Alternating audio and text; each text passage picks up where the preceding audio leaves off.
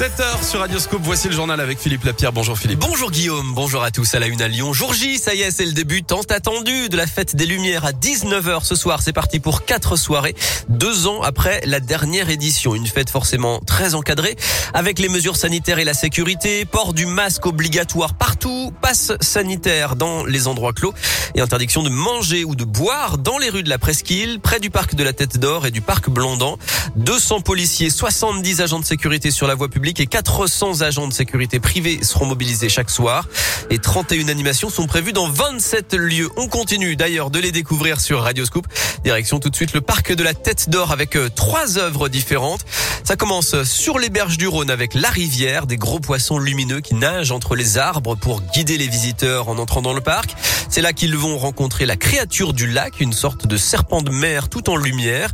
Et enfin, place au ricochet, le lac du parc plongé dans l'obscurité a tout de suite inspiré Jérôme Donat de la direction de l'éclairage urbain de la ville de Lyon. C'est une œuvre qui part d'une inspiration d'enfant. Quand on m'a proposé le lieu euh, du lac du parc de la Tête d'Or, quand j'ai été m'imprégner de l'espace, forcément cette grande étendue d'eau donne envie de refaire des ricochets. Le challenge que c'est, c'est surtout le reflet de lumière qui est créé sur la surface d'eau. Puisque si on voit un ricochet, c'est finalement parce qu'il y a eu un impact et qu'on perçoit cette onde-là. C'est ça qui m'intéresse, puisque la lumière c'est mon métier, c'est mon outil de travail. L'idée de pouvoir jouer avec une immense d'eau sur un panorama aussi exceptionnel, c'était un, beau challenge pour nous et c'est intéressant. Voilà, il faudra aussi lever les yeux pour voir d'étranges lumières dans les arbres du parc avec l'œuvre Végétalum qui tentera de créer une atmosphère féerique.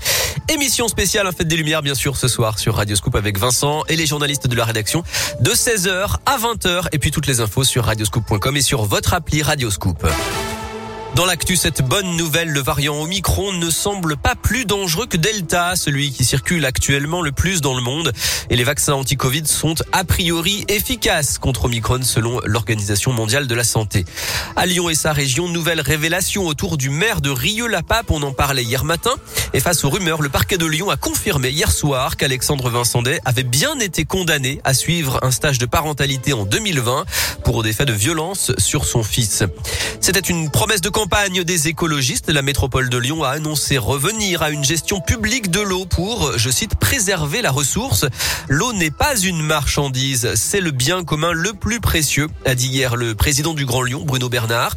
Ça concerne 1,4 million d'habitants. Après trois décennies de gestion privée à Lyon, confiée actuellement à Veolia, une nouvelle régie sera créée en janvier 2022 pour entrer en service un an plus tard. Un mot de sport et de football, il y aura bien des supporters des Glasgow Rangers demain soir à Dessine pour le match de Ligue Europa face à l'Olympique lyonnais.